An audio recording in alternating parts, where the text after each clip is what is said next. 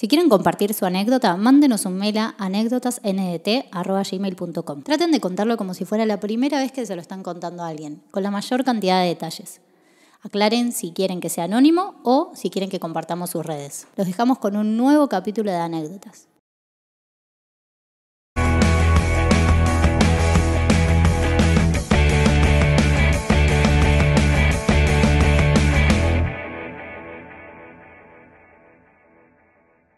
Para avisarles que este miércoles 11 de noviembre vuelve el blogcito de stand-up, eh, mostrando un poco de lo que pasó en la fusión de Canning del viernes pasado.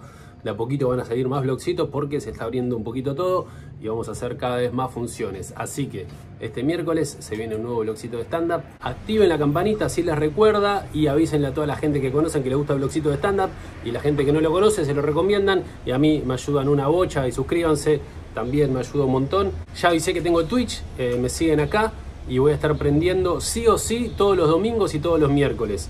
Eso de las 5 o 6 de la tarde que voy a estar haciendo la previa de anécdotas y de los blogcitos. Así que eh, síganme en Twitch y seguramente prenda algún día más por semana, pero esos dos días seguro. Eso es todo, los dejo con un nuevo capítulo de anécdotas. ¿Algo para adelantar, Cristian? Eh, ¿Algo que te haya llamado la atención o qué onda? Eh, es fuerte, ¿Fuerte? es fuerte. Eh, Es con una linda reflexión. linda reflexión y fuerte. Sí. Me gusta.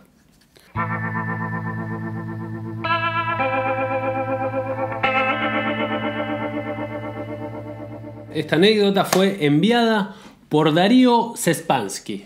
Darío Z. Darío S. Hola, me llamo Darío. Mi anécdota es más de reflexión, es algo peculiar y capaz algo rara o surrealista. Pero es una de las cosas más influyentes por las que pasé y que llegó a cambiar mi vida. Todo empezó cuando tenía 17 años. A esa edad era un pendejo rebelde que le chupaba un huevo todo. Tenía problemas en la secundaria, en mi familia, en todos lados. Y una de mis salidas a los problemas era simplemente fumarme dos porros. No tres, no cuatro, no uno. Dos porros de droga de marihuana. Droga. y después levantarme con un par de líneas. Ah, está bien. Línea de merca. Todo el combo. Eh, pero todo tiene un límite. Claro, como que baja y lo equilibra. Es como el yin y el yang. Una persona equilibrada. Exactamente. Lo que diría, lo que se llamase una persona equilibrada. Bueno, mi límite llegó cuando tuve una discusión con una de mis hermanas y con mi madre. Hablamos sobre mi futuro y de lo que iba a hacer con mi vida. Estaba harto de tantas estupideces, así que tomé la decisión de suicidarme. Uy. Acá pone entre paréntesis, en sí había más cosas, pero decidí omitirlas en este relato. Claro, no es que directamente fue onda, discutí con mi hermana, me suicido. Claro, había más cosas. Metí metanfetamina con cristal en un porro y a la mierda. Buena forma de irte igual, ¿no? Yo pensé que iba a ser algo más tranquilo, pero no. Es una experiencia horrible. Sentía que me quemaba vivo por dentro y por fuera, y no podía hacer nada.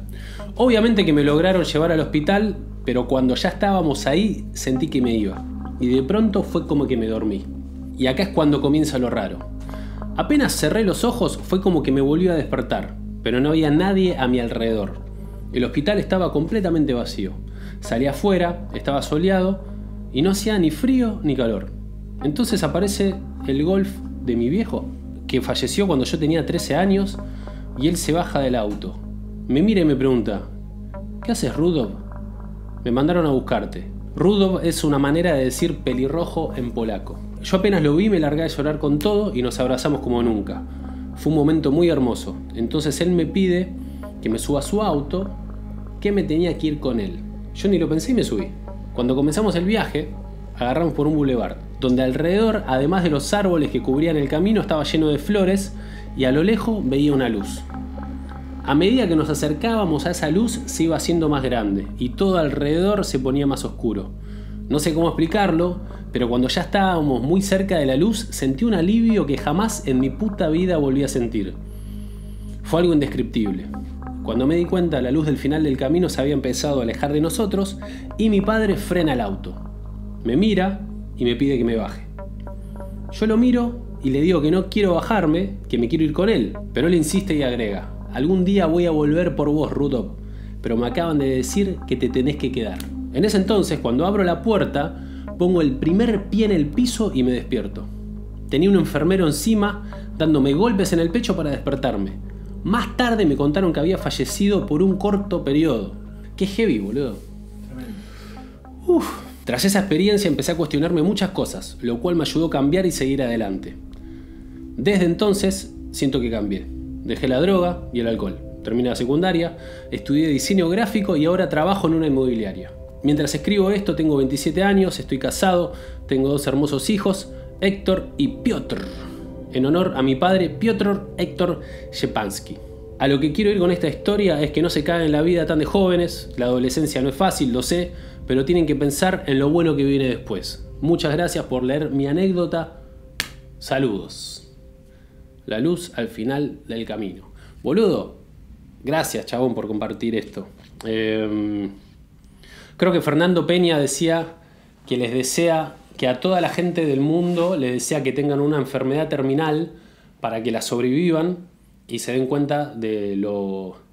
para que disfruten más la vida y medio de lo que te pasó a vos es algo parecido, como que viste la muerte, o sea, viviste, viviste la muerte, es raro decir viviste la muerte, pero el chabón vivió la muerte.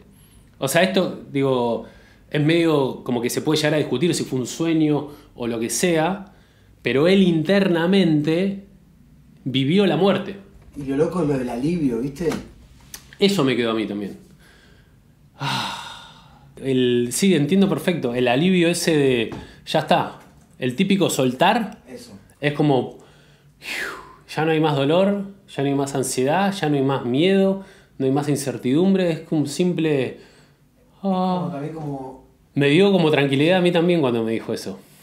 Porque todos tenemos ese miedo a la muerte y cuando alguien dice esto, que te dice hay tranquilidad a- al final del camino, es como que digo, ah, qué lindo, boludo. Sabes que yo leí un libro hace unos años que se llama El poder de la hora y hay una frase que El poder, de la hora.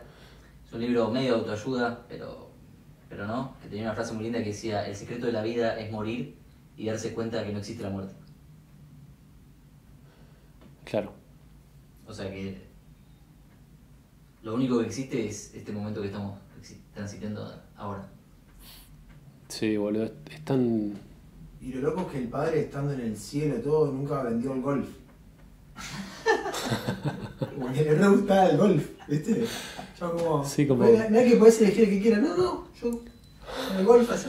Claro, el golf murió con él.